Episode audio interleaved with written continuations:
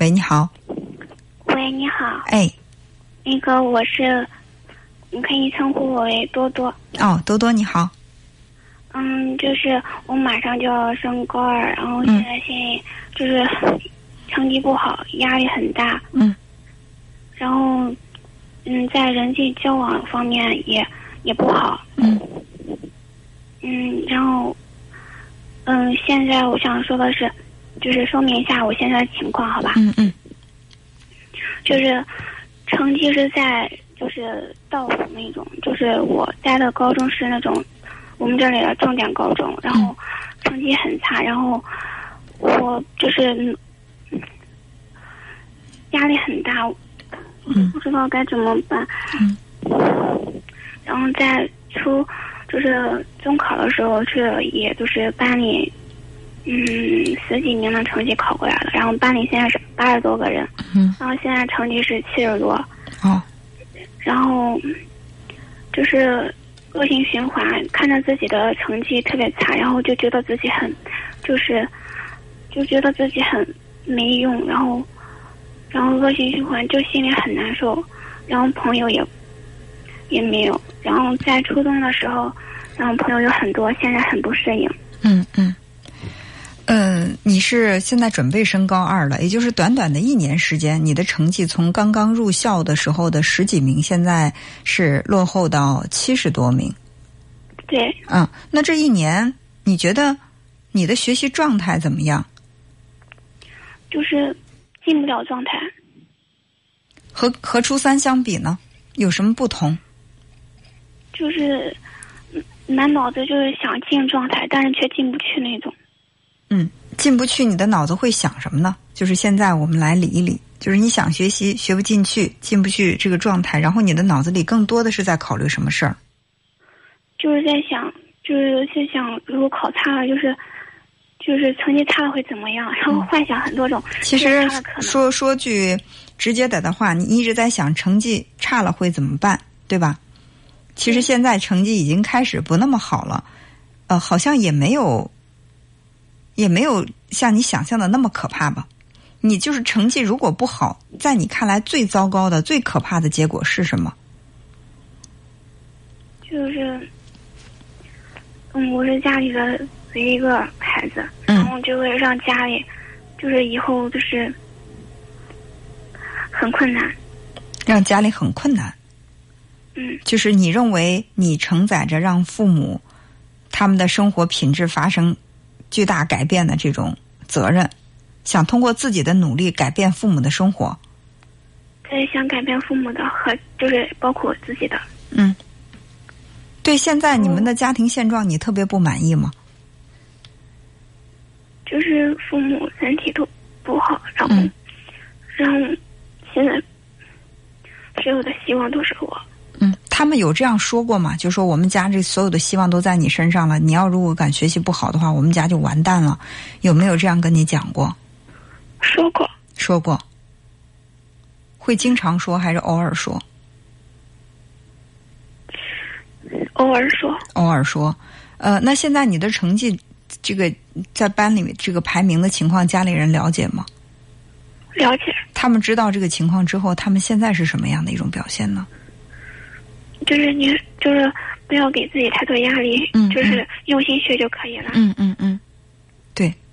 所以说，其实爸妈说的这个不要给自己太多压力，用心学，并没有走入你的内心，而在你心里印象深刻的是，说这个家里的命运全靠你来改变了。我就觉得，如果学不好的话，以后就是那种回家种地。嗯，学不好就是回家种地，你不想种地。所以说，必须要学好。嗯。嗯，那万一学不好了呢？又不想种地，还有没有第三个选择？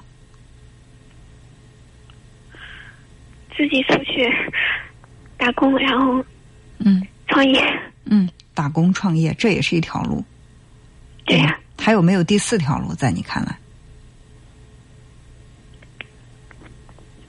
没有了吧？没有了。就是现在，你最起码想到了三条路。第一呢，就是学好了、考好了，然后呢，读大学，去就业，是吧？那第二条路就是真学不好了，回家种地。还有第三条路呢，就是去打工，打工攒钱，然后积累点经验，还可以创业。就是这三条路走到底，我觉得都不是说那种要命的结果，是吧？就算第一条是你想走的、渴望的，就是呃好好读书，然后有一份好的工作，但是你真的是回家种地了，或者说去打工创业了，也不见得说这个结果就就坏到糟糕到要人命，没有那样，是吧？嗯。啊，所以就是，其实我们说，我们都朝最好处努力。但是呢，即便没有要到那个我们想要的结果，情况也没有那么可怕和糟糕。就是我们有的时候会说要断了自己的后路，要要让把自己就是逼上绝路，然后就能够促使自己更努力。有的人可能适用这种方法啊，你真的是让他没有后路可退的时候，他就真的全命以赴的去完成那个目标。但有一些人呢，是压力越大。就是大到一定的程度，压力爆棚的时候，他反而无法行动了。所以你现在的这种状态，它就属于是压力爆棚了，爆掉了。因为你觉得好像我必须要好好学习，必须要考上大学不可。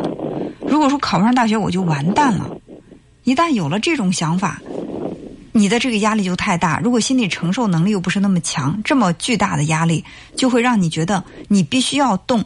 但是你又动弹不得，就是这样的一种状态。嗯，所以放松一点，呃，人生没有说哪条路是必须要走，不走那条路就无路可走了，没有那样的说法。就是我们也就是一般往一边往前探索，一边去寻找着自己未来。呃，我就喜欢在节目里举那个例子嘛，说我们的未来是什么，就好像是在大雾里爬山一样。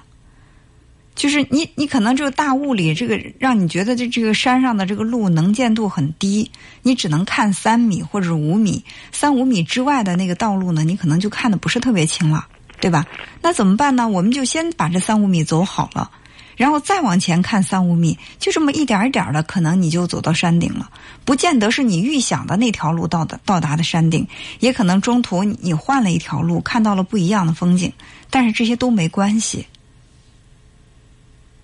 嗯，就是所以，你你我们来分析一下，你在你们这个当地重点的中学考的七十多名，也可能真的是你学习状态不好退步了，也可能是你依然保持着你原有的水平，只不过大家进步比较快，这样一比较，你相对来说是落后了，是不是？如果把你放在一个普通的高中，或者说再差一点的高中。你可能成绩就是中上等，甚至是上等的学生，学习成绩，对不对？有有的时候它是有在于一个你你跟谁比，而且如果说你当初参加中考的时候能考到重点高中，而且班里前十几名的话，就证明你在学习能力方面是没问题的。有的人是不会学，有的人是不能学，有的人是学不会，对吧？但是最起码你是这个学习能力没问题，否则的话你也不可能中考考那么好。能力没问题，现在需要的就是状态，而状态的问题主要是出在你给自己了太大的压力，你觉得你必须承载。你想，你把你的家都背在身上，你背着要改变父母的这个生活的命运的使命，你背着这样重这么重的沉重的一个包袱，你跟别人轻装上阵往前奔跑，你怎么可能跑得快呢？对，先活好自己，就是我们眼前有的时候呀，这个不要把这个长计打算就是设计的太远。我们不去考，不不去考虑考上大学怎么样，考不上大学怎么样。我们只去考虑，我今天给自己定的学习计划是每天读、每天背二十个单词。我明天到晚上睡觉时候，我只考量我给自己定的这个具体的学习计划有没有完成。我先不去考虑那个考上大学、考不上大学怎么办。嗯。嗯嗯，那我可以问下一个问题了吗？啊，你说，就是人际关系方面，嗯。就是嗯，我现在就是这种状态，就是碰到我们班里的人，就是不敢打招呼，嗯。就是特别怕碰到他们，然后就感觉嗯，就感觉他们不喜欢我，我也不喜欢他们那种。嗯。是因为你不喜欢他们，他们才不喜欢你了，还是说你觉得他们不喜欢你，你也不喜欢他们了？都有。都有。嗯。你既然不喜欢他们，他们也不喜欢你，那不就刚刚好吗？我们各自都活在自己的世界里，互不打扰，多好呢。但是跟我想的不一样。你想的是什么呀？我想的是，就是有朋友陪着我，然后一起去度过高中三年。你你所想的这些朋友是你周围这些同学吗？不是。那你想的朋友是什么样的？我我总是，我现在总是把他们和就是初中那些朋友去比较。嗯。我不想这样，我知道就是。嗯，不是所有的鱼都生活在同一片海里，但是我还是会想着他们，然后就觉得现在的人就是特别自私，然后就特别有心机，然后就其实可能他们也并没有我想的那样坏，但是我就是接受不了。嗯。然后，嗯，然后在在与他们相处的时候，就感觉他们会会觉得我成绩差，或者其实我自己，我觉得我自己。我挺喜欢自己的，嗯，就算别人不喜欢自己，我还是会喜欢自己，嗯。但是我不明白他们为什么宁愿和那些我认为人品不好的人玩，宁愿和他们那些人聊得来，就就是觉得我竟然就是和他们格格不入，所以我觉得特别的不能理解的。没有什么不可理解的呀，每个人都会有喜欢别人的权利，是吧？你觉得你挺好的，他们应该喜欢你，跟你在一起玩，但他们偏偏选择了在你看来人品很差的人。这就是说，对一个人的评价，我们都有很强烈的主观性。你认为好的，我可能不觉得好；你觉得不好的，我可能觉得真的挺好的。对。